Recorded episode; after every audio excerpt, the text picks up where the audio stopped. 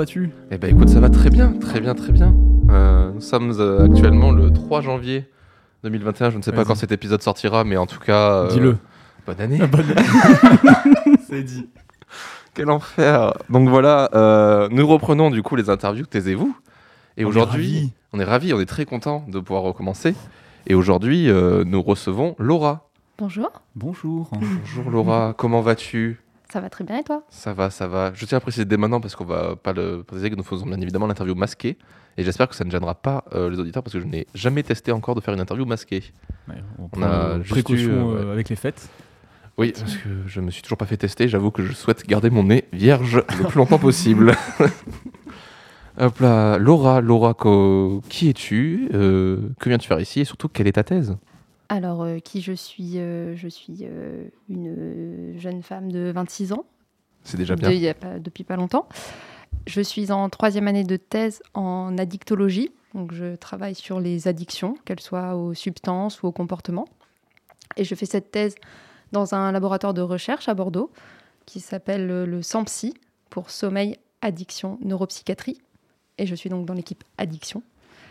Voilà. Et euh, je suis encadrée par euh, le docteur Fuchesser, Qu'on salue. voilà, Oh, qui est très très gentil. Ouais. On la félicite de- d'avoir un nom que je n'arrive pas déjà pas à retenir. Même pas à dire. pas à dire.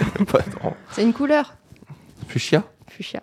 Voilà. Ok, fuchsia. Bon, ça va, ça va être facile. Du coup, ça y est, maintenant. J'ai des, j'ai des points de repère. Je suis un enfant, il faut le savoir, Oui. que je ne comprends pas forcément tout, mais que j'adore. Mais j'adore avoir des trucs horribles. Non, par contre, voilà. Alors, voilà, moi, je- pour rappel, je ne- j'ai poussé les sciences jusqu'à la bac plus 1 où je me suis arrêté bien, bien vite parce que ça m'a vite saoulé. Euh, mais bon, genre, euh, sur les trucs de base, on peut y arriver. Et le but, c'est qu'on arrive à faire comprendre cette thèse à n'importe quelle personne qui a un niveau bac. Très bien. Tu penses que c'est possible? Oui. Mais oui. Ah, J'ai un sujet relativement De toute simple à façon, comprendre. je suis trop chaud. T'es Donc, obligé de toute façon. de toute façon, je suis obligé. concept, voilà, c'est bon. pour toi. Mec qui crée des concepts, il arrête au bout de trois épisodes. Ah, c'est trop dur. Ah non, non, non, c'est nul. J'ai bien fait de m'arrêter en sciences. Euh, quel est le titre de ta thèse, du coup? Ah, le titre de ma thèse il est un peu compliqué. Ah, mais T'inquiète, c'est Ah bah, justement comme- à partir comme par là. d'habitude. Euh, je fais l'étude du lien entre l'insight et le modèle d'addiction cues, craving, usage. Donc déjà, il y a combien de langues dans ce titre? Deux. Deux. Mais en, en fait, pas vraiment deux, parce que insight et craving, c'est des mots qui ont été francisés. On n'a pas d'équivalent en français. Ok. Et cues, c'est pareil. Donc euh, finalement, c'est des mots anglais, mais qu'on utilise euh, dans le langage courant en français pour, dans un domaine spécialisé. Ok, j'ai déjà eu du mal à écrire la, la thèse. Ça, c'est parce que Euh, t'écris mal. Oui, ah, oh, stop. Ah oui, alors ils se vannent parce qu'ils se connaissent aussi. Faut, Oui, faut je sais, préciser. je vais préciser pas- ça. Vous n'êtes pas juste des gros salauds. Il faut- qui il faut savoir, voilà. qu'on s'est rencontrés ans. justement en fac de sciences ouais, il y a 7-8 ans maintenant, euh, en 2012, et qu'on était euh, voisins. Voilà, donc on voit que euh, dans le voisinage, on peut faire des Des parcours bien parcours différents. bien différents. Effectivement. Et nous, on s'est croisés sur euh, ma thèse en 180 secondes. On a Effectivement. tous les deux excellé, j'ai envie de dire. Effectivement. Avez Et on va refaire semblant d'exceller cette va année. refaire semblant d'exceller cette année. C'est pour ça que je pense que tu devrais facilement arriver à, à résumer ta thèse et toi, euh, par la suite, à, Bah, c'est surtout que j'ai résumer derrière. j'ai déjà regardé. enfin, j'ai pas, regardé pour cette interview. Euh, révisé? le- Tu t'es laissé J'ai pas révisé, j'avoue. Mais euh, je me souviens que euh, le matin en 53 secondes de Laura parlait d'une femme qui attendait euh, au bord du quai en fumant sa clope. Oui, effectivement. Sachez que c'est interdit en fait de fumer sa clope sur un quai de gare. Ouais, mais elle était On dans le s'en passé, on s'en fiche. On s'en fiche. J'étais à l'époque où on avait encore le droit de sortir, donc euh, ça C'est vrai, c'est vrai, c'est vrai. Ah, feu cette Feu, époque. Cette époque, mais oui, on n'y est plus. Les bars étaient ouverts, Les, les quoi? Voilà, tu vois. Bon, allez. donc, Alors, donc, du coup, nous parlons du lien entre l'insight Oui. et Le craving. le craving. Alors, bon. euh, Qu'est-ce que l'insight Qu'est-ce que déjà l'insight déjà, oui Alors, l'insight, c'est un concept qui est un concept assez large qui se retrouve dans différentes disciplines, différents domaines. Donc, il y a l'insight en psychologie, l'insight en, en sciences cognitives, il y a l'insight en neurosciences, il y a l'insight en psychiatrie. Donc, moi, je m'intéresse à l'insight en psychiatrie. En gros, c'est le fait de pouvoir reconnaître, donc euh, d'un point de vue cognitif, c'est-à-dire de comprendre en fait le fait d'être malade, donc d'avoir une addiction, et de pouvoir l'accepter c'est-à-dire avoir un comportement qui est adapté par rapport à cette maladie. Ok, donc, c'est reconnaître. c'est lié au, au cerveau déjà. C'est ça. dans plusieurs domaines, mais C'est euh, la- une espèce de... con- En fait, c'est la capacité à résoudre un problème de façon large. Dans le cadre de la psychiatrie, ça- le problème en question, c'est la maladie psychiatrique. Et l'addiction, c'est une maladie? L'addiction, c'est une maladie chronique d'accord. Donc déjà, ça c'est et important. psychiatrique. Ok. Ok. Donc voilà, ouais, en gros, vraiment, l'insight, c'est des gens malades, mais qui le savent. C'est des- quand tu as, quand tu as de l'insight, le- c'est ça. C'est que tu reconnais, tu as compris que tu avais cette maladie et tu es capable de l'accepter. Et donc d'agir par rapport à ça. D'essayer d'être- de- de- d'aller voir un médecin, d'essayer d'arrêter, d'essayer de contrôler ta consommation, etc. On sait estimer à peu près euh, combien de malades sont euh, insight et euh, d'autres qui, ne- du coup, n'ont pas conscience de leur euh, maladie? Alors, il y a une revue qui est assez récente, qui a été faite sur des sujets uniquement avec une addiction à l'alcool. Parce qu'en fait, l'insight, c'est pas très étudié dans l'addiction, alors que c'est très étudié dans d'autres pathologies psychiatriques. Ils ont estimé sur un échantillon de 700 et quelques sujets qu'il y avait à peu près 50% des gens qui avaient un bon insight ou un insight modéré, c'est-à-dire qu'ils sont conscients de certains trucs, mais pas de tout. Et ils arrivent vers certains liens avec la maladie, mais pas tous. Et donc le reste, l'autre moitié, il est à peu près 57, c'est à peu près 57%. Eux, ils n'ont pas peu ou pas du tout conscience d'être malades, alors qu'ils le sont. C'est-à-dire qu'ils ont les mêmes critères diagnostiques et ils ont été diagnostiqués par un médecin qui leur a dit bah, si, si, euh, vous avez une addiction. Et ils sont pas capables de reconnaître ça. À partir de quel moment tu considères que quelqu'un est addict? Alors, il y a différents critères. Donc, en gros, il y a une liste des critères auxquels il faut répondre pour avoir euh, ce diagnostic. Mais en gros, il y a certains critères qui sont plus importants que d'autres. On définit que tu as une addiction quand tu as une, officiellement, on va dire, une perte de contrôle. C'est-à-dire que tu as un usage compulsif que tu n'arrives pas à contrôler de un objet d'addiction, que ce soit une substance ou un comportement. Et on peut poser le diagnostic d'addiction seulement si la personne a essayé d'arrêter et a rechuté. La rechute, c'est le signe qui te dit il y a une addiction, c'est sûr. C'est-à-dire que la personne a fait tout ce qu'elle voulait pour s'en sortir, elle a essayé, elle a arrêté un petit peu, et si elle n'arrive pas à, se à rester sous contrôle, c'est qu'elle a cette perte de contrôle, qu'elle revient à l'usage sans l'avoir souhaité. Et ça, c'est la rechute. J'avais une question, c'était, euh, si je sais pas si tu sais ou pas, mais euh, depuis quand l'addiction s'est reconnue comme une euh, maladie, entre enfin une vraie maladie, je sais pas trop. parce que- Euh, depuis combien de temps? Alors, c'est sûr que le DSM-3, ça y était déjà comme une maladie. Donc, ça doit être 93, je crois. Ah, c'est récent, c'est hyper récent. Euh, mais ça fait longtemps qu'on le considère. Enfin, disons que c'est considéré comme une maladie d'un point de vue psychiatrique depuis longtemps. C'est Ouais. considéré comme une maladie d'un point de vue population générale Ouais, depuis pas du tout. Ouais, ça. depuis jamais. Personne ne considère ça comme une maladie. En Ah. dehors des médecins. Oui, c'est ça. Moi, je, moi, je, quand tu as dit maladie euh, psy, psychiatrique, tout ça, moi, je, pour moi, je sais qu'il y a des gens. C'est difficile parce que l'addiction, c'est un terme euh, que tu peux utiliser pour quelqu'un qui est entre guillemets très, pour la population qui est très très addict. Où là, on sait que tout ce que c'est une maladie, ça se voit. Mhm. Et il y a des gens qui sont pas hyper addicts. Je sais pas si ça se dit ou pas, mais C'est des... c'est l'utilisation des termes dans le langage courant Ouais, qui est ça. problématique. c'est ça, c'est- ça pose problème. ouais. Ce que j'allais dire, c'est que moi j'en- j'entends souvent le- la phrase Putain, je suis vraiment trop addict à ça. Ouais. En train de dire Non, c'est juste que t'aimes. Genre, t'es t'es- Accro. t'es passionné, tu kiffes ça, mais t'es pas addict. Il y a ce, il y a ce sens-là, le côté positif, le côté ah, je suis addict, j'adore ça. Et il y a le côté euh, dépendance Mm. physique, biologique, enfin de, de ton système. De, à force de fumer, tu as une dépendance, une accoutumance de ton cerveau. Et donc, du coup, tu as une addiction. Si tu... enfin, les gens disent que tu es addict parce que tu peux pas, parce que à force de consommer, tu peux plus t'arrêter de consommer. La dépendance, en fait, c'est la première étape de l'addiction. C'est-à-dire que tant qu'il n'y a pas la rechute, tu restes juste dépendant. Oui, et tu peux pas savoir s'il y a une addiction ou pas. C'est Parce qu'en fait, c'est le fait. C'est pas seulement le fait d'avoir une accoutumance au produit qui fait que tu as une addiction. Ça, c'est juste euh, d'un point de vue biologique. À force de consommer, ton cerveau en demande de plus en plus, donc tu as de la tolérance. Et si tu arrêtes, tu as du sevrage. Parce que bah, ton cerveau en réclame et tu lui donnes pas ce qu'il veut, donc, euh, donc tu es en sevrage. Ça, tu peux le faire à l'expérience. N'importe qui qui commence à fumer au bout de trois semaines, s'il arrête du jour au lendemain, il va avoir du sevrage. Quand tu bois de l'alcool pendant deux semaines en feria, tu arrives à la fin de tes deux semaines. de feria J'en sais rien. Non, je fais deux semaines de festival. Imaginons Franchement, ça s'appelle mon adolescence. hein. voilà, c'est ça. Tu fais deux semaines de festival, tu bois tous les jours, tu trembles à la fin. tu es quoi. sous alcool H24, tu sors de là, tu fais du sevrage. Ton cerveau, il, a- il avait l'habitude d'être sous alcool, tu l'enlèves, il fait oh, oh, oh, Hmm. qu'est-ce qui s'est passé? Et Eh ben, ça. Enfin, ça, c'est une dépendance physique. Il y a des cas particuliers quand même. Enfin, je- moi, je parle pas du tout. euh, je parle parce qu'il y a des gens qui me l'ont dit de ça. Il y a des gens qui ont fumé euh, toute leur vie et du jour au lendemain, ils ont décidé. Moi, j'ai des parents d'amis. euh, ils, ils ont arrêté du jour au lendemain euh, à fumer, enfin, de fumer alors qu'ils fumaient un paquet voire deux paquets par jour. Moi, je sais que mes parents, ils n'y arrivent pas du tout. Et eux, ils ont arrêté du jour au lendemain. Oui, bah, c'est la différence entre la dépendance physique et l'addiction. Parce que la, dépendance physique, n'importe qui peut le faire.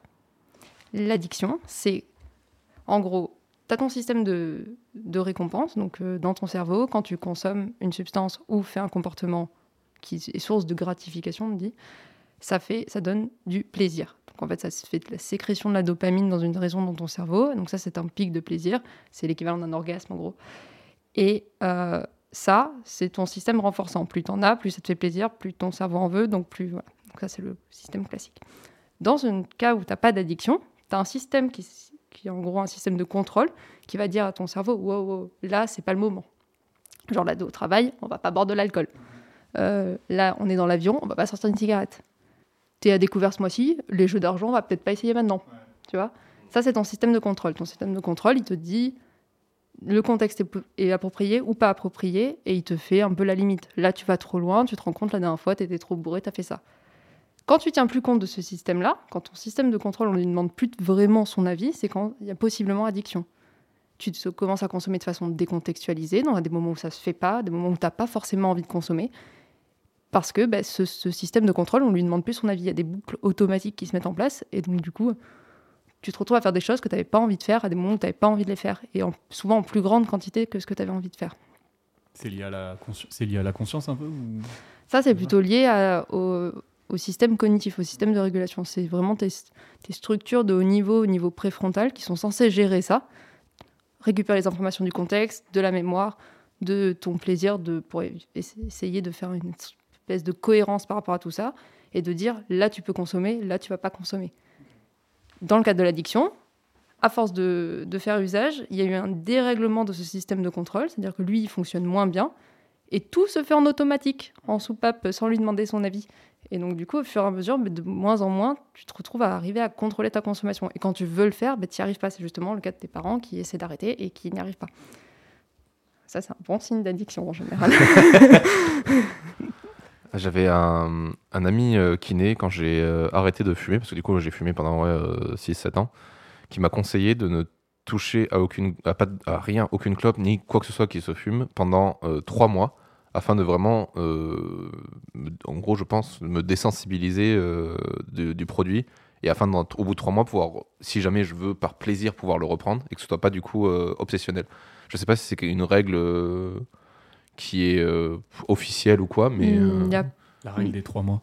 la règle des trois non, mois. Non, la règle des trois mois, j'ai pas. Enfin, de ce que j'entends au niveau des médecins, parce que moi je suis pas médecin, donc j'ai pas de. Oui. C'est pas moi qui vais dire aux, aux patients euh, il faut faire ci, faire ça, comment. Oui, toi tu fais ta recherche sur des analyses qui sont données par des médecins ou des, fin, des résultats ou des mmh, ça, ou... Non, on fait des trucs indépendants. Okay. Disons que moi j'essaie de comprendre qu'est-ce que c'est la maladie de l'addiction. Mmh. Et les médecins, eux, ils vont jouer sur les gens, ils ont une addiction, comment on, On les aide. Moi, je suis pas du tout de ce versant-là. Mais il me semble pas qu'ils fassent un espèce de truc de trois mois. euh, Mais parce qu'en vrai, pour le coup, genre, euh, en, tant- en tant qu'expérience ouais, voilà, de- d'arrêt de, fumer, c'est vrai que le, passer les trois semaines, les trois semaines, les trois mois, euh, j'ai pas forcément eu, tu vois, genre tout ce qu'on dit, le ah, j'ai l'impression de respirer mieux, j'ai l'impression que le sang circule mieux dans mes veines, tout ça. J'ai pas forcément eu ça, mais par contre, c'est vrai que la première clope que j'ai retouchée après mes trois mois sans cigarette, elle m'a défoncé. Genre vraiment. Genre, euh, je me suis rendu compte que putain, je pourrais, je pense que je ne pourrais plus jamais fumer comme je fumais avant, quoi. C'est, je sais pas, je sais pas si mon corps m'a dit, euh, enfin si, voilà, si c'est le site comme le système dont on parlait là qui s'est remis en marche et qui a fait, qu'est-ce que tu fais? Bah, c'est plutôt le, c'est ouais, c'est le quoi, système de la récompense qui s'est désensibilisé Ouais, de ça. C'est tellement récompensé. c'est ça. Voilà. C'est-à-dire qu'en fait, tu es revenu à un seuil normal pour les... comme si tu commençais une, autre- une substance, comme si c'était ta première fois. Mm. Tu redeviens naïf. Si tu fais pareil avec l'alcool, tu arrêtes de boire pendant trois mois, tu vas voir que si tu bois un verre de champagne, Ah bah ouais, ça, on l'a vu ça. on va te coucher. Le confinement, euh, ça, tu fais Ah Ouais. C'est ça. longtemps. Ah, premier verre de vin, euh, oula, où suis-je euh, moi j'avais une question. Tu, tu travailles sur l'addiction en général ou tu as un modèle particulier? Genre là on parle de cigarettes, on parle d'alcool et tout. Toi tu travailles sur quelque chose en particulier ou? Non, au laboratoire, on fait vraiment toutes les addictions parce qu'on est sur vraiment la, le. Bon, il y a différentes théories dans l'addiction. Il y en a qui pensent que c'est que les substances parce que t'apportes quelque chose que ton cerveau ne connaît pas et donc du coup ça va changer la fon- le fonctionnement du cerveau. Et il y en a qui considèrent. La chaudière. Non, c'est un running gag de cette émission. Ok, très bien. Enchanté la chaudière, on se connaît, on se connaît pas. Euh, et donc du coup, nous, selon les concepts qu'on étudie et sur lesquels on se base, l'addiction, c'est une seule et une même maladie, quel que soit l'objet Ouais. d'addiction, donc que ce soit une substance ou un comportement. Parce que finalement, quand on regarde les personnes qui ont, qui, semblerait-il, une addiction à des comportements comme les jeux d'argent, les jeux vidéo, Le sport. le sport, le sexe, la pornographie, tout ce que tu veux. Finalement, dans leur cerveau, il se passe sensiblement la même chose. En imagerie, on voit les mêmes structures. Oui, ça, ça a été prouvé depuis, euh, Voilà, c'est ça. bail. Oui, mais tout le monde reste. Il y a Oui, des gens qui sont très têtus hein, dans la Ah, science. non, ah bon? Je savais pas. La Donc, Terre c'est- c'est est ronde. Non. Non, elle est plate, elle est portée par une tortue. tu t'y attendais pas à celle-là. Voilà. Pardon, donc, du donc coup, non, euh, moi j'étudie vraiment toutes Tout, les ouais, ad- t'étudies ouais, l'addiction, vraiment, en fait, toutes ouais. les addictions. Au début de ma thèse, j'étais surtout centrée alcool, tabac, parce que finalement, c'est les plus courantes en Mm. France. Donc, c'est hyper simple de- d'avoir accès à des patients qui ont une addiction à l'alcool ou au tabac. Mais ils pourraient venir avec n'importe quelle addiction, ça me va aussi. J'ai pas de problème particulier, parce qu'en fait, moi, j'étudie les mécanismes Mm. centraux de l'addiction, pas Ouais. les conséquences de l'addiction, ni euh, les causes Ouais, les euh, objets. de chaque euh, objet et comment ça a un effet sur le cerveau. Ok. Euh, alors moi j'avais une petite question, euh, c'est un peu un retour en arrière, mais bon, on peut rebondir dessus. Euh, on parle que du coup la- l'addiction c'est le travail sur la dopamine, et moi je confonds toujours la dopamine et la sérotonine. Euh, je sais pas si, tu, si on a une différence euh, concrète ou simple à expliquer entre les deux. Pour moi, Oh. l'hormone du plaisir a toujours été la sérotonine, j'ai eu l'impression. Mais on, on a tendance à me dire que c'est plus la dopamine. Donc je... Oui. Alors, en fait, en gros, ce sont toutes les deux des molécules. Donc, en gros, ce sont des, ce sont des, on va dire des- de façon très grossière, des petites boules qui servent à communiquer entre deux cellules, donc entre deux neurones. Donc, il y a un neurone qui va, qui va jeter ça à l'extérieur et ça va être recapté par le deuxième neurone et ça va transmettre une information. La différence entre ces deux molécules, c'est qu'elles ne communiquent pas avec le même type de neurone en face D'accord, ok. et qu'en plus, elles transmettent pas le même type d'information. Ouais. C'est-à-dire que ça ne se fixe pas au même type de récepteur. Donc, en gros, le- l'objet qui le récupère, sur lequel elles se fixent, n'est pas le même, parce qu'elles n'ont pas la même forme. Et ça, du coup, ça provoque pas la même chose dans le neurone suivant. Et au niveau des, des circuits, par exemple, la sérotonine, c'est vachement impliqué dans tout ce qui est dépression. Oui. Parce que ça a un côté... euh, c'est pas du plaisir, plaisir, c'est du, du- du bien-être, on va dire. Du, Ok. tu vois? C'est plutôt l'hormone pour être heureux que l'hormone du plaisir euh, Brut. brut, ok, d'accord, voilà, c'est tu ça. vois? C'est ça la différence plutôt entre les deux. Et la dopamine, c'est un plaisir euh, instantané, entre guillemets, du coup? La dopamine, c'est une molécule qui est sécrétée par des... enfin, qui provient de l'air tegmental ventral. bon, ça veut dire. C'est en gros, c'est une petite zone dans ton cerveau qui Mhm. produit ça.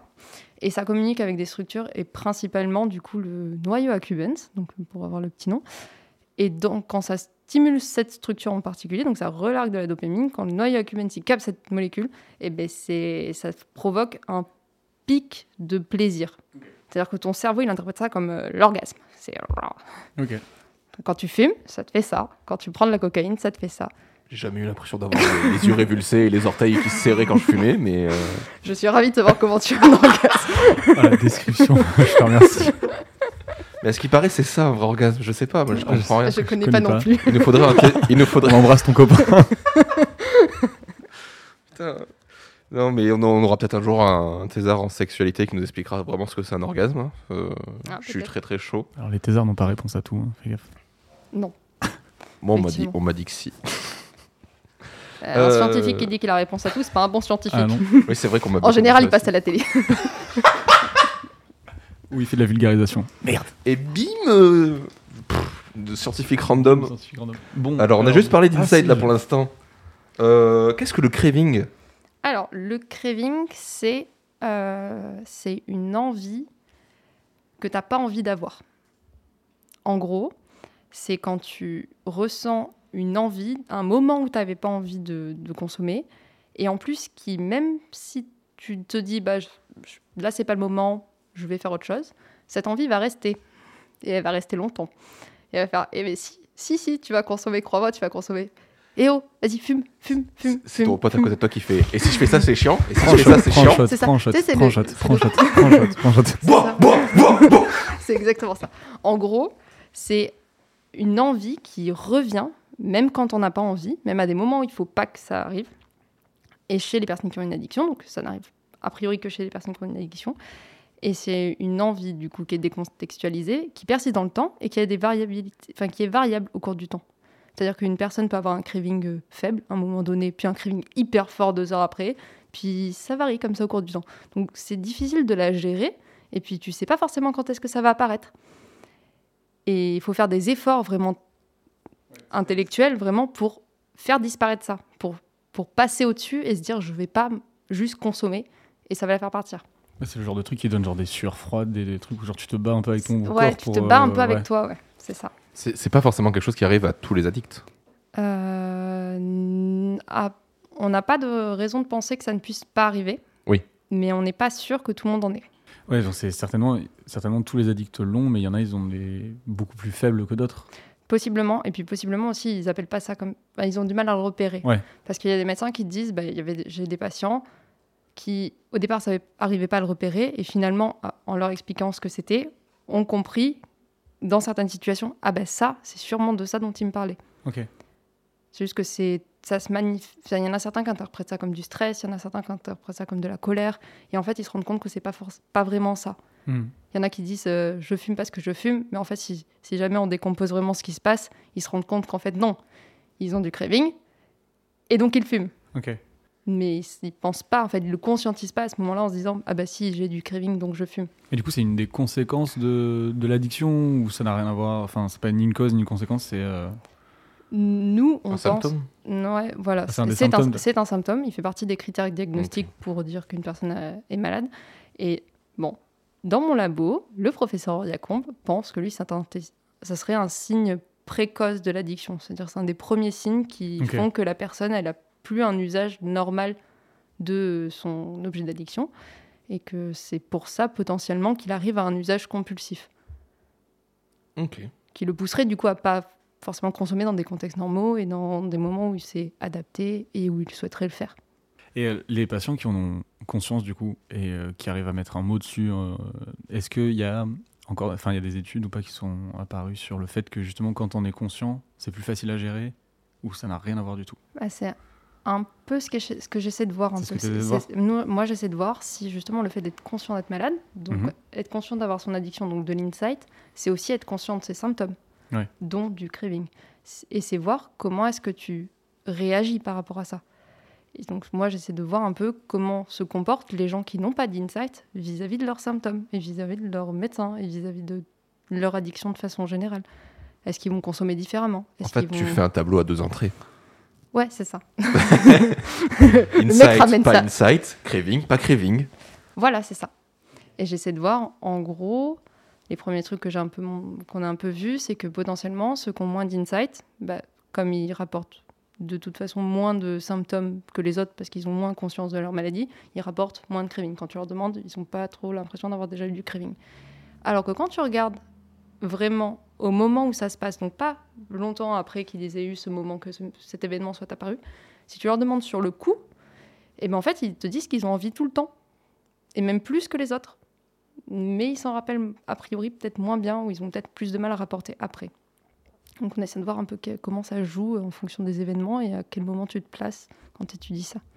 Et comment toi tu l'évalues du coup le, le niveau, euh, tu vois, genre un niveau élevé d'insight ou un niveau faible d'insight? T'as pareil, t'as des, t'as des échelles comparatives et... Bah, c'est des échelles de psychologie. Donc, en gros, on va regarder. euh, on sait, la personne, on sait qu'elle a le diagnostic. Ça, ça a été posé par un médecin. On a, Ah, évalué, on a évalué la sévérité de son addiction. On sait qu'elle est plus ou moins sévère. Donc, on s'attend à ce qu'elle ait plus ou moins de conséquences. On sait quelles sont les conséquences. Donc, tout ça, on a. Ça, c'est notre base. Et nous, on regarde par rapport à ça. On leur fait passer des échelles où ils vont nous dire est-ce qu'ils sont d'accord ou pas avec certaines propositions. Et ces propositions, ça va être euh, je suis addict, par exemple. Euh, j'ai été pris en charge parce que j'ai un problème avec l'alcool, par exemple. Et ça, au fur et à mesure de ça, ça va être le fait qu'ils soient conscients d'avoir un problème, conscients qu'ils ont besoin d'une prise en charge, conscients de leurs symptômes, conscients des conséquences que ça a sur eux et sur leur entourage aussi. Parce qu'en général, la famille est touchée, les proches, il y a, faut voir donc, toutes les conséquences que ça peut avoir. Et en gros, nous, on leur demande est-ce qu'ils sont d'accord avec ça Et en fonction de ça, on les classe du euh, celui qui a le plus faible insight et celui qui qui vraiment ne comprend pas du tout qu'il a une maladie et qu'il n'accepte pas du tout, à celui qui est complètement OK avec ça, et qui sait très bien qu'il est malade et qu'il a besoin d'une prise en charge. Et tu travailles avec des gens qui sont pas du tout addicts ou c'est pas du tout ton, ton domaine? Euh, non, je ne travaille Pour avoir une sorte de, de référence de témoin ou même Mhm. savoir s'il y a des. bah, apparemment, ça a l'air d'être impossible, mais s'il y a du craving chez les gens non addicts, enfin, je sais pas, tu vois, un truc. euh, D'avoir une ça- sorte d'échantillon zéro, quoi. euh. Alors, euh, on le fait pas pour ma thèse. Ouais, voilà, pour c'est ma ça. Thèse, pas ton- on- non, c'est pas mon sujet. Non, parce qu'en fait, comme l'insight c'est peu étudié dans l'addiction, on commence déjà par les gens qui ont vraiment une addiction. On regarde leur insight, on voit un peu comment ça se passe. Pour le craving, c'est pareil. On en est vraiment sur le euh, caractériser le phénomène dans la population Ouais, malade. d'accord, ouais, c'est pas encore quelque chose qui est vraiment. C'est euh, pas suffisamment ok. étudié partout et on n'a pas suffisamment bien compris le phénomène pour pouvoir le comparer à autre chose. Mais il y a la thésarde suivante, Ouais. donc Emma qui va commencer, euh, qui a commencé cette année là, qui elle va étudier le craving dans des populations non malades pour voir Ah, voilà, si c'est ça, ouais. potentiellement le fait d'avoir du craving, ça va faire qu'ils vont plus développer l'addiction plus tard. Ça c'est une des hypothèses qu'elle essaie de- Ok. qu'elle va essayer de traiter. Bah, Emma, on t'interview demain. Elle a à peine commencé, elle saura pas donner La des pauvre. réponses. Putain, bon, ben nous allons passer à la dernière partie de ce podcast. T'as toutes tes infos là. J'ai toutes mes infos. T'as posé Franchement, toutes tes questions. Hein? T'as posé toutes tes questions, t'es sûr? Je suis pas sûre. Est-ce que t'as des trucs déjà à rajouter sur ta thèse? Qu'on n'aurait pas dit? Euh, Qu'est-ce qu'on n'a pas dit? On n'a pas dit ce que c'était un cues. Ben c'est ça. C'était le troisième mot tu en n'avais anglais. pas euh, écrit tous tes mots, je le vois depuis ton carnet depuis tout à l'heure, il s'est arrêté à craving. comment ça, Q's Cues. Le modèle que j'étudie, c'est cues, Cues. craving, rechute. C'est le lien entre l'insight et tout ça. Ah Et il y a cues au début. Q's craving rechute, d'accord. Les cues, ce sont en gros les choses que tu as associées à ta consommation ou à ton usage de l'objet d'addiction. Ça va être par exemple, imaginons, euh, nous quand on habitait à côté, à chaque fois qu'on se voyait, on fumait. Oui. Donc, je savais qu'à chaque fois que je te voyais, je fumais. Mais une chicha, donc ça va. Oui, mais tu vois, j'avais associé ma consommation de chicha à vrai. toi. Donc en gros, c'est ça un cues. Un cues, ça va être quelque chose que tu t'associes à ton usage. Admettons, euh, tu bois toujours la même marque de bière. Si tu vois cette marque de bière, ça peut te donner envie de boire. Ça, c'est le cues de tout le monde. Le cues standard. C'est-à-dire que les- le briquet, c'est un cues, euh, le, cend- le cendrier, c'est un cues. Genre un, Euh, un événement, c'est un cues aussi du coup? Ou c'est que donc, des objets coup- physiques? Pas forcément. Il y a les cues standards, c'est-à-dire les cues qui sont associés à l'objet d'addiction. Quand c'est de l'alcool, ça va être tous les trucs qui sont liés à l'alcool, le tabac pareil, l'héroïne pareil, les jeux d'argent, les jetons, euh, machin. Il y a les cues personnels. Ça, c'est toi, dans ta consommation, dans tes propres habitudes, qu'est-ce que tu associes à ta consommation?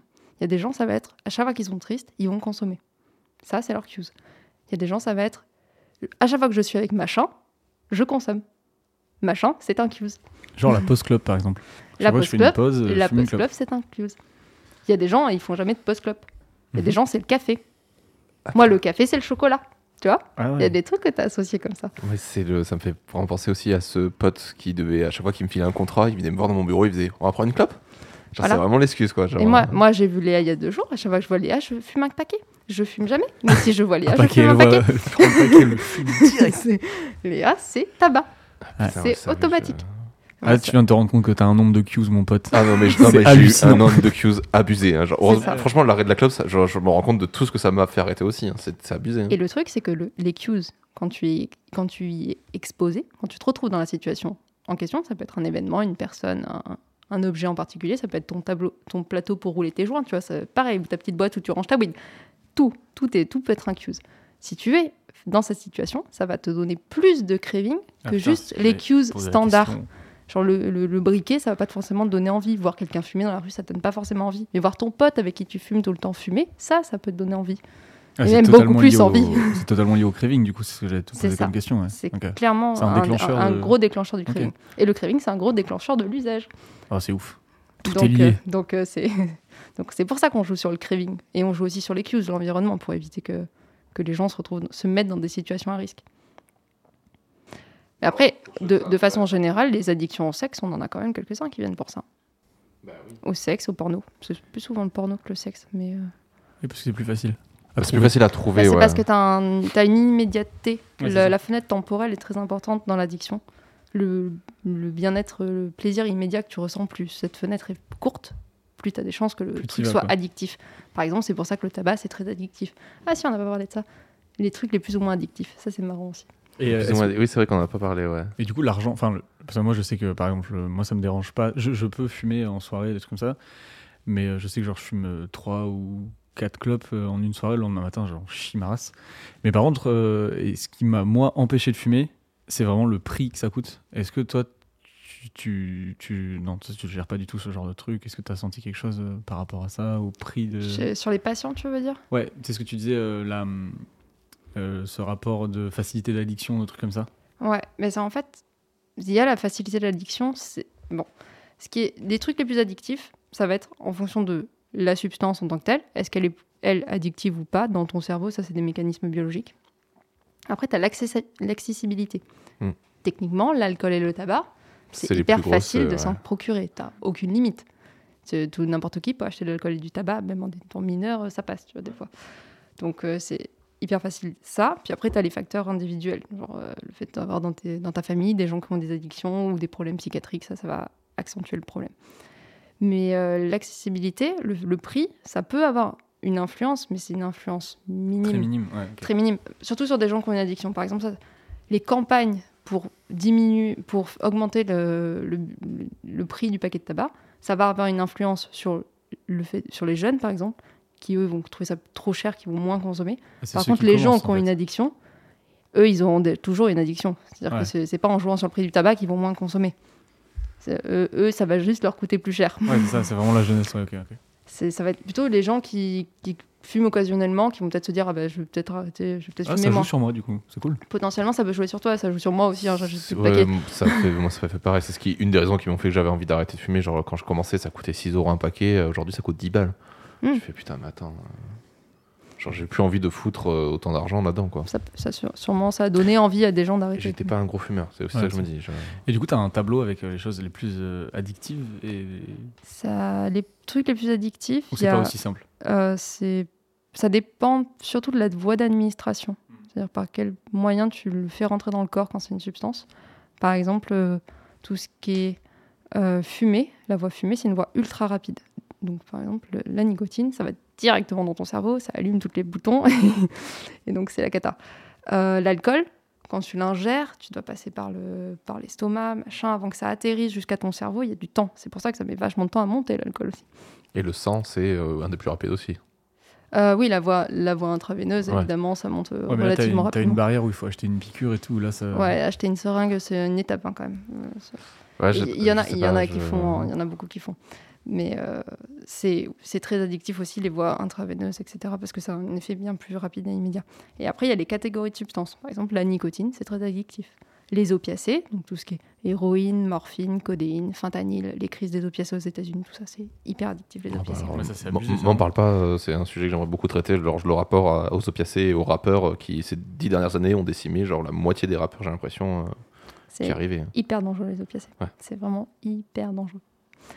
Euh, ensuite, tu as tout ce qui est stimulant, cocaïne, machin truc bidule. Ça, c'est euh, relativement addictif. Tout ce qui est- en fait, tout ce qui est appelé les, drogues dures, c'est Ouais. des trucs qui sont plus addictifs que les autres. Et c'est surtout que ça a des conséquences aiguës, directes, toxiques, très importantes. Ouais, c'est ça aussi le pire. C'est les conséquences, elles sont assez c'est pas immédiates. tant l'addiction déjà, mais Oui, genre, rien qu'au niveau des Le dégât que ça conséquences, fait, ouais, ouais. c'est ça. Ça te fait des, vraiment des conséquences de partout sur ton organisme, sur ton... De toute Parce façon, que ça se voit. Les ça, ça flingue aussi très rapidement le circuit de, euh, qu'on disait tout à l'heure, là, le dopamine, qui, vient, qui joue avec aussi le côté, euh, c'est pas très bien de le prendre maintenant. J'ai l'impression, tu vois, genre, par exemple, genre, les, on parle souvent des mecs qui prennent de l'héroïne et que, Mhm. genre, euh, t'as 9 chances sur 10 d'être accro direct, quoi. Bah, les opiacés, c'est très, très, très addictif. Oui, voilà, Genre c'est ça. vraiment très, très, très addictif. Après, l'addiction, dans la population en général, c'est 10 à 15% Quand on ajoute le tabac. C'est énorme. 10 à 15 sur les gens, c'est bah, en vrai, c'est pas tant. Parce Ah, que ça- oui, non, Parce qu'en vrai, énorme, non. quand, tu, regardes, quand tu parles aux gens, ils ont l'impression que tout le monde a une addiction. Ouais. Non. Bah, c'est ce que j'allais te demander après. Bah non. euh, du coup, non, c'est 10 à 15 De vo- tout entre confondu. addiction, c'est ça? Addiction, on compte que substance dans, ce, dans ce genre de truc, mais addiction à toute substance confondue en rajoutant le tabac, c'est 10 à 15 Sachant que dans l'eau, le tabac, c'est énorme. Oui, c'est le tabac qui fait augmenter les pourcentages. Et toi, tu t'es rendu compte que tu avais une addiction ou un truc comme ça ou ça fait pas un peu Euh, moi ça moi ça me ferait flipper en vrai de travailler sur un truc euh, suis- psychiatrique. Ben, du coup, je suis un peu à la frontière de. Je, pour le tabac, je sens que dans certaines situations, je peux avoir de la perte de contrôle. Donc, je me rends compte que si, par exemple, je suis en soirée, je bois de l'alcool, ça va vachement me donner envie de fumer. Ça oui, ça je pense que Et je sais que dans certains contextes, j'ai énormément de mal à ne pas fumer. Donc, typiquement en soirée avec certaines personnes, quand certaines personnes sont présentes, Même si j'essaie de me retenir, je sais que j'ai énormément de mal à le faire. Donc je sais que j'ai du craving. Mais en dehors de ça, ça s'est pas encore décontextualisé. C'est-à-dire que suis vraiment de la perte de contrôle dans certains contextes, avec certaines personnes, parce que je suis vraiment dans la pire situation à risque pour moi. Donc j'essaie de travailler dessus, parce que je sais à peu près comment repérer les choses et comment diminuer les facteurs de risque. Mais euh, oui, c'est pas très plaisant. Je suis ah, complètement d'accord avec toi sur le côté. Genre, je trouve que c'est le plus dur, genre en en soirée. c'est Horrible. Mais l'arrêt de la clope. Genre, je, je me suis rendu compte qu'en fait, genre, le- la, la cigarette, c'était surtout un outil qui me permettait de parler. Ouais. Et euh, de remplacer la cigarette par un verre d'alcool, c'était une très mauvaise idée. Sur les trois premiers mois d'arrêt de Et la, de la clope, bouffe Putain, même en soirée, je bouffe ça, comme jamais. terrible. Ouais, tu, peux pas, tu peux pas parler aux Non, gens mais- quand tu bouffes. euh, arrêter la clope et de beaucoup bouffer et plus confinement, je t'avoue que je passe mon temps à avoir faim. C'est terrible. Genre, j'ai besoin de m'occuper la main à faire. Il faut que je mange le truc là. Ah, ouais, le tabac, l'arrêt du tabac, ça va souvent en augmentation de l'appétit. C'est classique. ça. Pas, alors, j'ai pas spécialement l'impression d'avoir euh, plus faim, mais j'ai ce besoin de m'occuper la main. Et alors, j'ai essayé les fidget toys et machin, les bidules. Au bout d'un moment, je finis toujours par bouffer un truc. Mais, euh, mais c'est, c'est ouais, genre, quand tu dis, euh, pareil, le fait que là, dans cette situation, j'ai envie de fumer, j'ai envie de boire, j'ai envie de machin. Alors, l'alcool, je l'ai pas tant, mais c'est vrai que la cigarette, Non, mais les- Bah, la cigarette, bien mais là, plus pour le jour de l'an, pour le jour, le jour de l'an, c'est terrible. Nous, dans notre groupe, là, on était une dizaine. ouais. Il y a trois. Non, vous étiez 6 pour ce, ce nouvel an. non, c'était autorisé plus de 10. En plus, on s'était tous fait tester et tout. Alors là, j'ai aucun mal à dire. Non, non, on Euh, était six. hein. Il y en avait donc, deux qui étaient pendus au balcon. on, on faisait des roulements. Et, euh, Il y en Et avait la deux nuit, qui c'est étaient la mineurs. cuisine. non, mais en vrai, t'en avais euh, trois, euh, quatre gros fumeurs, enfin fumeurs récurrents et tout, qui s'a- qui s'achètent des paquets régulièrement, tout ça.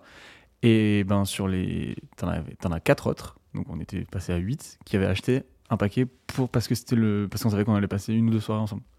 Et genre, euh, enfin c'est, alors qu'on n'est pas, enfin du coup, c'est là où c'est difficile de dire que t'es addict ou pas parce que genre, tu- en gros, tu sais que c'est dans la soirée que tu vas fumer et après moi je sais que de ma vie j'en achète pas, genre c'est trop cher. Et tout. Moi, je peux t'assurer qu'un sevrage de 3 mois, ça fait beaucoup de bien. Parce que Mais ouais, là, quand pendant j'ai repris les clopes en soirée.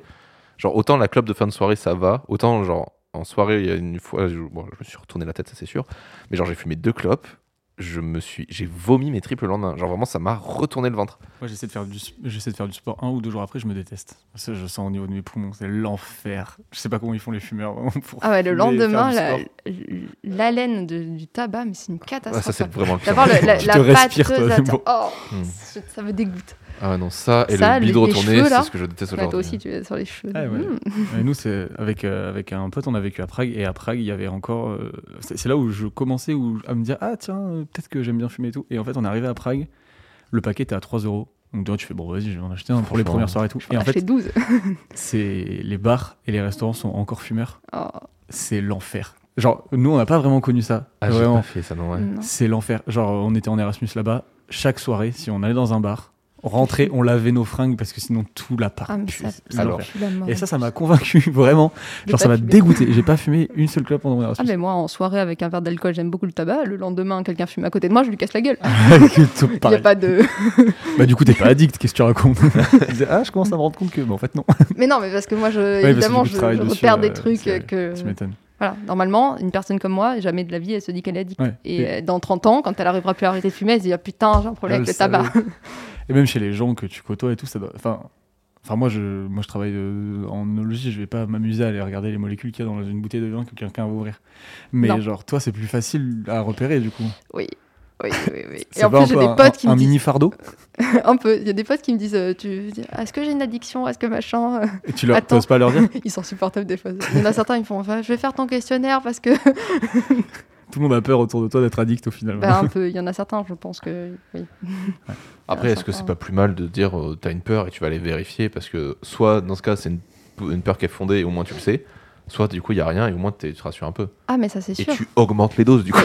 Mais, mais déjà, si les gens arrêtaient de croire que c'est pas une maladie, ça serait déjà bien plus simple de Ouais, c'est ça. de qui se s'auto pas s'auto-diagnostique parce qu'il faut pas faire ça mais euh, vraiment qui repèrent un peu les problèmes les premiers problèmes avant que ça devienne une catastrophe parce qu'en général ils arrivent à l'hôpital c'est déjà une catastrophe.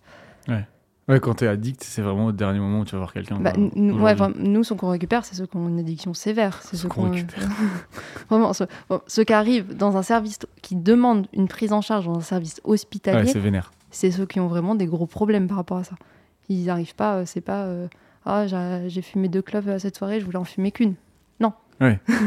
Surtout en ça serait beaucoup ouais. trop simple Bah, du coup, ce sera vraiment le mot d'ordre de ce podcast. C'est euh, arrêter déjà de dire addict pour tout et n'importe quoi. Oui. Et euh, parlez-en aussi, quoi. Genre, euh, enfin, qu'on lit, enfin, parlez-en et surtout acceptons le fait que l'addiction est une maladie et que ça se soigne. C'est une maladie qui se soigne. C'est c'est Ça se juste soigne, qu'il en se- plus. C'est ça, c'est que c'est qu'on peut très bien. alors, la prise en charge peut faire en sorte que tu reprennes un usage contrôlé de ton truc ou que tu arrêtes complètement Ça, c'est ouf aussi de dire aux gens que une addiction, c'est pas genre. Enfin, là, de ce que je viens de comprendre, c'est que genre t'es pas obligé d'arrêter. C'est juste Non. retrouver le contrôle. En Non, fait. le but c'est de reprendre un usage contrôlé. Ouais. Ou arrêter. Il y en a qui souhaitent complètement arrêter. Ça, Oui, non, c'est bien sûr. Mais, Et puis il y en a, il y en a qui qui arriveraient pas à juste consommer de temps en temps. Il faut s'adapter ça, aussi à- aux situations. Le, le, le directeur de mon équipe, Monsieur Royacombe, lui, il a des patients qui étaient addicts à l'héroïne en 91, 92. Ça fait 30 ans, 40 ans qu'ils qu'ils ont 30 ans qu'ils n'ont pas touché euh, à l'héroïne. Et ils, sont, ils font très bien. Et ils sont toujours en prise en charge. Bon, par contre, une, une prise en charge d'addiction, c'est hyper long. ah bah oui, c'est- pas le dire, trop- c'est c'est pas- 30 ans. C'est pas trois mois chez le psy et ça y est, c'est fini. hein. C'est au moins 10 ans pour que ce soit efficace. hein. Ça, ça, faut le, ça rentre dans la tête des gens. Eh, C'est bon, pas Trainspotting et. 6 mois dans un lit. hein. Non. Et puis c'est pas parce que t'as arrêté trois semaines que ça y est, t'es fini. C'est Ouais. c'est bon, t'es sauvé. Non, ça ne marche pas non, c'est pas. 3 semaines, c'est 3 mois déjà en Mais même, plus. mais même trois mois, ça marche pas comme ça. C'est pas. Oui, non, c'est le sûr. principe de l'addiction, c'est que c'est chronique. Ouais. C'est pas parce que t'as pas fait de dépression pendant 10 ans que tu vas pas en faire une. Ben, c'est pareil. Oh, t'inquiète. Je connais ça. ah, ça, je connais bien mon pote. C'est exactement pareil. Ok. euh, écoute, euh, j'ai l'impression d'avoir toutes les infos qu'il me faut. T'as toutes les infos? Moi, je Bah, crois. Attends, on va passer sur. euh, Mais euh, maintenant, on peut surtout se poser la question, euh, parce que genre, je trouve que c'est une question qui peut être aussi assez intéressante euh, dans cette période-là. Ça fait quoi de faire une thèse? Et surtout, ça fait quoi de faire une thèse en période de Covid, en fait? Oui, c'est ça. Parce que là, vu que tu dois traiter des, comme tu me disais tout à l'heure, des vrais gens, genre de pas pouvoir Tu les les- voir, c'est. Tu les rencontres, tes- les patients avec qui. Enfin, les patients. tes- C'est des échantillons en fait. Avec Oui. qui tu travailles, tu les rencontres? Oui, moi je rencontre mes échantillons. Effectivement. Alors, c'est vrai, tu peux avoir juste des données et puis les traiter, tu vois. Non, moi j'ai commencé sur un projet qu'on a construit. En fait, ma bourse de thèse, elle, a été financée par la région Nouvelle-Aquitaine. Et dans ce financement, c'était donc la création d'un projet euh, avec plusieurs villes. Et donc, euh, moi j'ai été là du début, de tout début. On met en place le projet, on écrit le protocole, on demande les autorisations au comité de protection des personnes, à la CNIL, etc. Donc vraiment, la construction de projet de A à Z. Je suis arrivée, il n'y avait pas de données, il n'y avait pas de patients, il n'y avait rien. Il n'y avait même pas de protocole. on a tout fait. Et donc, euh, jusqu'à jusqu'à jusqu'au Covid, ça allait. Bon, j'in- j'incluais pas de façon. J'incluais un rationnel à peu près. euh, je sais pas comment dire ça, mais euh, ça allait. Voilà. C'est-à-dire que j'arrivais quand même à inclure des patients relativement souvent. Ok. Mais il y a eu le Covid. Et donc, effectivement, depuis le Covid, les patients viennent beaucoup moins euh, nous voir, parce qu'on est quand même dans un hôpital. Donc, l'hôpital, ça fait un peu peur. Mm. Et donc, euh, j'ai un gros ralentissement des inclusions avec le, le Covid. Donc, j'ai bien vu la distinction entre les deux. Mais après, euh, de façon générale, la thèse chez l'homme, c'est compliqué de A à Z. Oui, Il voilà. n'y a, aucun moment où ça s'est hyper bien passé, euh, tout allait. Euh, C'était trop bien. j'ai jamais eu 50 patients par mois. Non, non, ça, ça n'existe pas.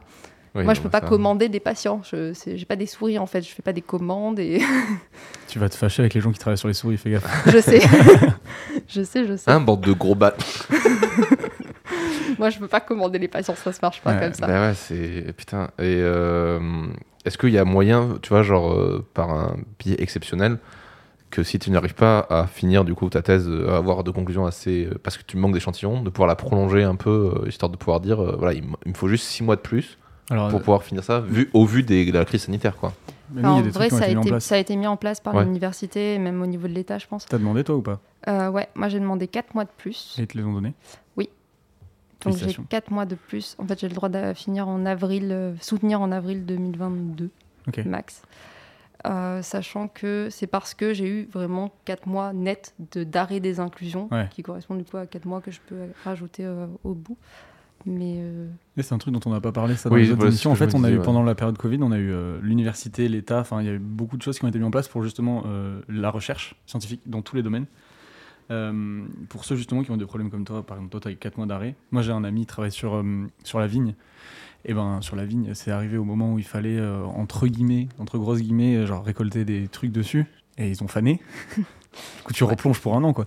Et, euh, et donc, t'en as, voilà, ils ont demandé un an, quatre mois, six mois. Moi, j'ai rien demandé parce que je m'estime. euh, Enfin, moi, j'ai pas perdu d'échantillon. euh, Oui, c'est ça. Dans un congélateur. J'ai perdu un mois, deux mois, comme l'ensemble de la population, dans tout domaine différent. Donc, j'ai pas demandé. Mais je sais Mm. que j'ai les, les investisseurs avec qui je travaille, la région Nouvelle-Aquitaine, ils, ils ont proposé deux mois au cas où euh, voilà, il y a eu du débordement, tout ça. C'est notamment pendant la rédaction. Parce que j'ai pas fini deux, trois, deux, trois choses. voilà. Donc, toi, ouais, Ouais. t'as bien fait de demander quatre Ouais, mois, moi j'ai demandé 4 mois parce que j'ai vraiment eu bah, de mars à juin, j'ai inclus aucun patient. Ouais. Vraiment aucun. Mais le service il était fermé, on était tous en télétravail. Et, oui, tu- et en plus, toi, tu peux pas le faire euh, Non, par téléphone ou Ben, sur parce Zoom qu'en ou fait, moi, je le fais avec un smartphone. En gros, moi, pour essayer de comprendre le comportement des gens, au lieu de leur demander euh, trois mois après euh, qu'est-ce que vous avez fait les trois derniers mois sur une échelle avec des questions, ce que je leur fais, c'est que je leur donne un téléphone et le téléphone va leur poser des questions plusieurs fois par jour. Et grâce à ça, je vais comprendre qu'est-ce qui s'est passé dans leur journée. Par exemple, est-ce qu'ils ont été, euh, est-ce qu'ils étaient tristes, est-ce qu'ils étaient joyeux, euh, est-ce qu'ils ont vu telle ou telle personne, euh, n'importe quel contexte, dans quel contexte ils étaient, etc. Je vais aussi leur demander est-ce qu'ils ont eu du craving, je vais leur demander est-ce qu'ils ont consommé, je vais leur demander tout un tas de choses. Et en fait, ça, ça va me permettre de refaire le décours temporel de ce qui se passe, des événements, de faire la chronologie. Donc moi, pour faire ça, j'ai besoin de leur donner un téléphone. Oui, Donc j'ai besoin de les rencontrer. Ouais. Et euh, je repars du coup sur, sur euh, tes patients. Euh, comment tu peux être sûr à 100... Enfin, tu peux pas être sûr à 100% du coup qu'ils soient honnêtes avec la recherche? Ou du coup, du coup tu pars du principe que comme euh, c'est des patients tests... Bah, disons qu'ils ont rien à y perdre. Ouais, mais là, des, des fois, justement, quand tu es addict, je pense, la honte de, de l'addiction ou Effectivement, le la, jugement, stigmatisation, c'est un problème dans l'addiction, Ouais. de la part des soignants vis-à-vis des, des patients, qu'ils so- qu'ils soient en addictologie ou dans d'autres services hein, d'ailleurs. C'est souvent plus dans d'autres services. Mais de façon générale, nous, on a nos données de précédentes études ont montré que la, la version rapportée par le patient, donc de façon orale, est- avait souvent plus de valeur que par exemple des dosages biologiques. Parce qu'ils ont tendance à limite même surestimer le problème Hmm. pour être sûr de ne pas perdre d'informations, pour être sûr que le médecin il est tout, Ouais. plutôt que faire l'inverse. Ok. Parce que parce qu'ils viennent pour eux en fait. Ils- Nous on est dans un service où les gens viennent volontairement, D'accord. donc euh, ils savent très bien que ils- leur but c'est d'être soignés et c'est et pareil pour la recherche en général. Si jamais ils veulent pas répondre à nos questions, on leur dit vous avez le droit de pas répondre à nos questions, c'est confidentiel, vous faites ce que vous voulez. Ouais. Donc euh, en général ils répondent pas s'ils veulent pas. Et du coup, tu disais que tu étais en troisième année. Ouais. Et tu commences ta troisième année? Oui, je commence. Commence ta troisième année, ok. Donc t'en es pas dans la phase... euh, Non, Ok. j'ai le premier papier qui est écrit qui va bientôt être soumis. Ta première publi Mm, mm, Ok, t'es contente Ça va. Comme un thésard. T'es stressé J'ai- Oui. oui, je suis stressée, j'ai le biais de l'imposteur euh, plus, plus. Ah oui, bah ça c'est Ah, bah, normal. ça ça. de Sinon tu l'imposteur. ferais une thèse. C'est ça. J'ai l'impression que faire tout ce que je dis, c'est des conneries. tout ce que je dis, c'est des conneries. Mais ça c'est toi qui te cuisiné. l'a dit ou quelqu'un te l'a dit? Non, c'est moi. Bon bah ça va alors. Non, non, m'ont fais dit que c'était bien. Mais euh, T'as dit que c'était bien en plus. Putain, Voilà. Quelle horreur. On est tous pareil, c'est fou. hein. c'est insupportable. Tout ça pour. Après, c'est surtout. Moi, je trouve le truc qui m'en fout, c'est aussi tu vas faire une thèse, tu vas dévoiler des trucs et tu vas le publier et il y a des mecs qui vont dire Non, Ah ouais, ouais, ça, c'est tu dis normal, n'importe quoi. Tu veux dire, euh, Ah, C'est le jeu.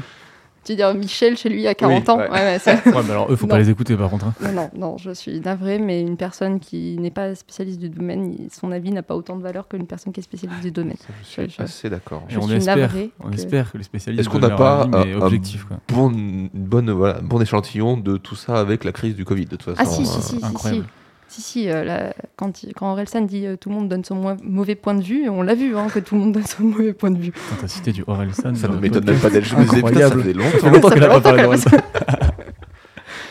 Putain, C'est vrai que ça, c'est un truc que je. Alors attends, je, je sais pas comment on pourrait le formuler. C'est. euh, je me dis, comment tu. Tu vois, quand c'est dans ta thèse, c'est un truc qui te prend beaucoup de temps et tout ça.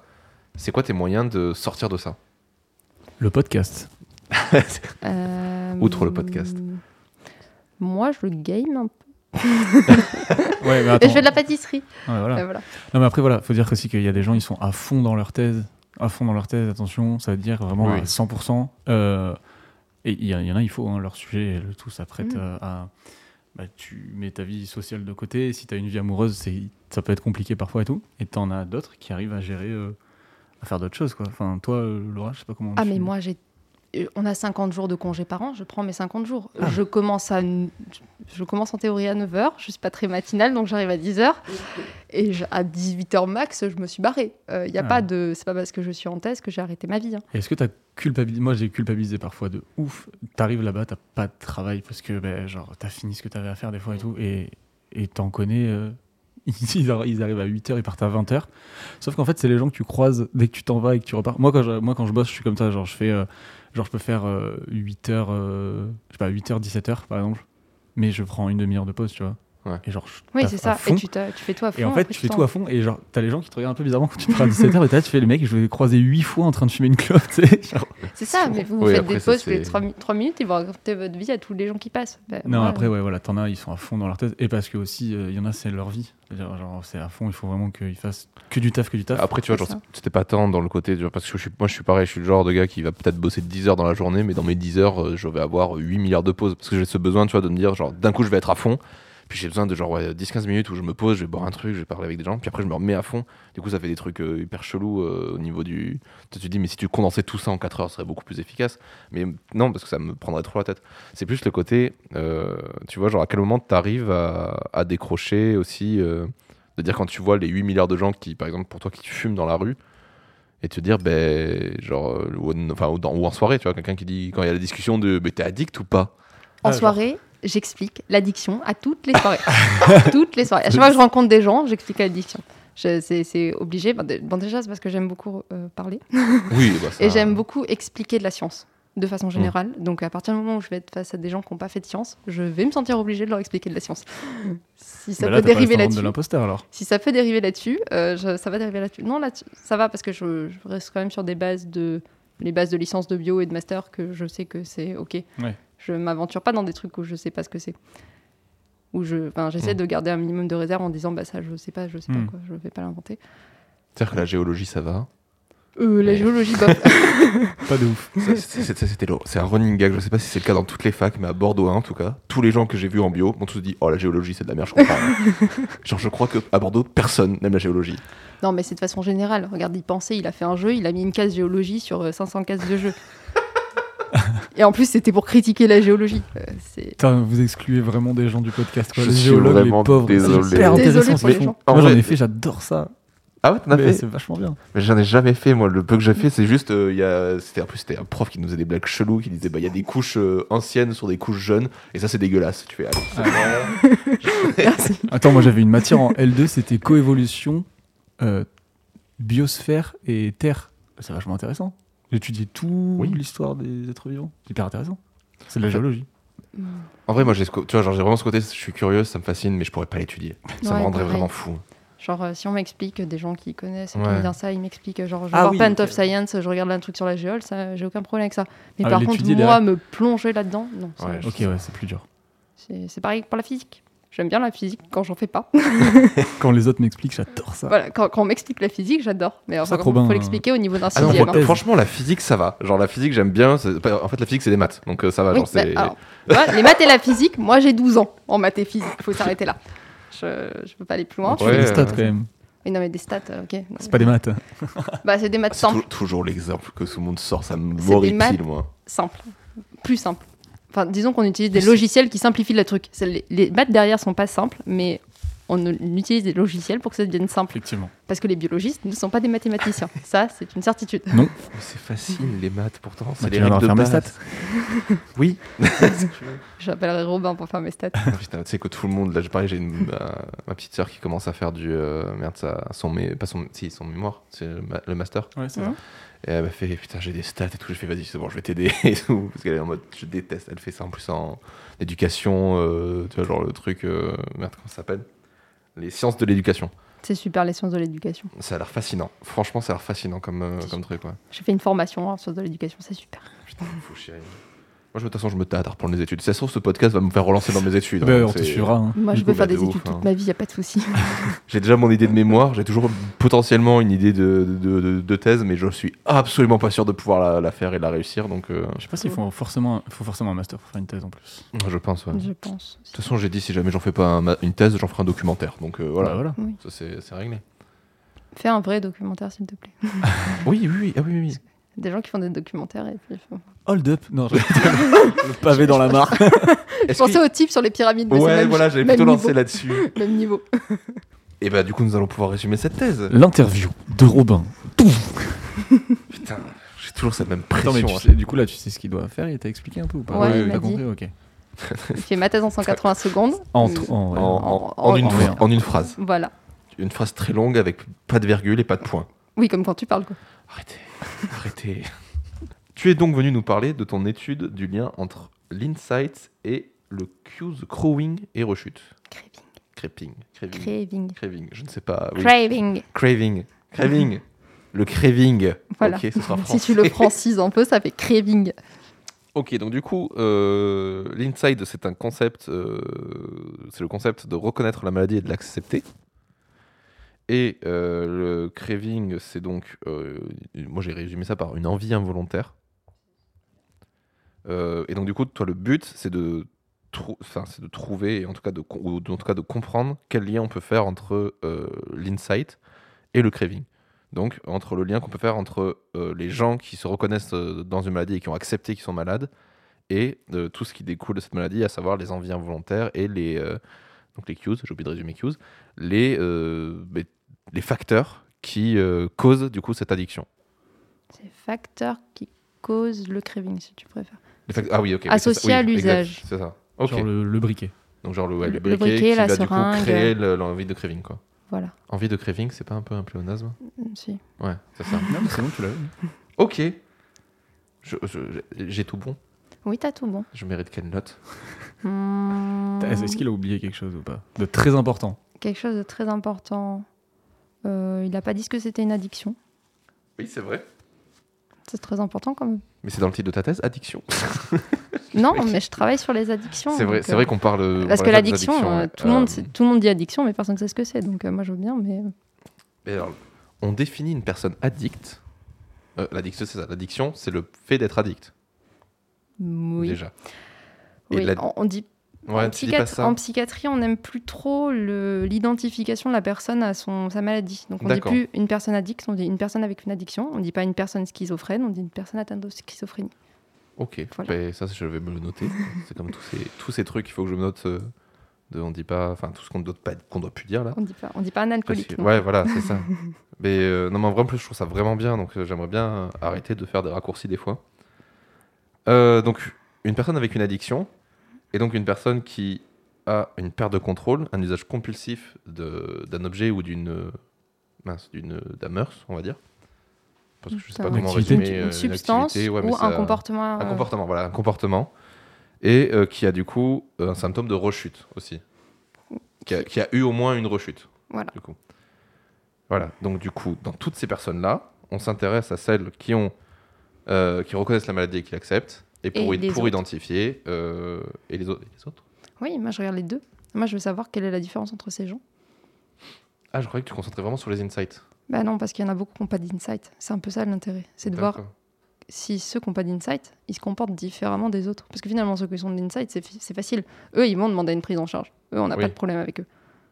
Ah, il, me, ah, il me semblait que tu m'avais dit que les insights, du coup, c'est que- c'est pour ça que je me demandais, putain, mais il n'y a pas des- d'échantillon zéro de mecs qui a pas de. Ok. Bah, c'est ceux qui n'ont pas d'insight. Oui, voilà, c'est ça. C'est le stade zéro de, de mon. Ok, donc c'est vraiment c'est le résumé le plus laborieux que j'ai fait. Je, Je suis désolée, mais c'est parce que je suis pas très organisée Parce que ma tête. t'étais allé trop vite. Ouais, non, le mais c'est ça, début. j'étais persuadé de l'avoir compris. euh, mais... Bah, après, t'as compris. euh, Enfin, on a compris dans la globalité, mais c'est, je, je veux vraiment pas, euh, tu vois, genre euh, déformer le propos. Ah, genre vraiment c'est ça qui me, qui m'horripile. Donc, Vas-y, retente ta chance. je retourne ma chance. Hop là.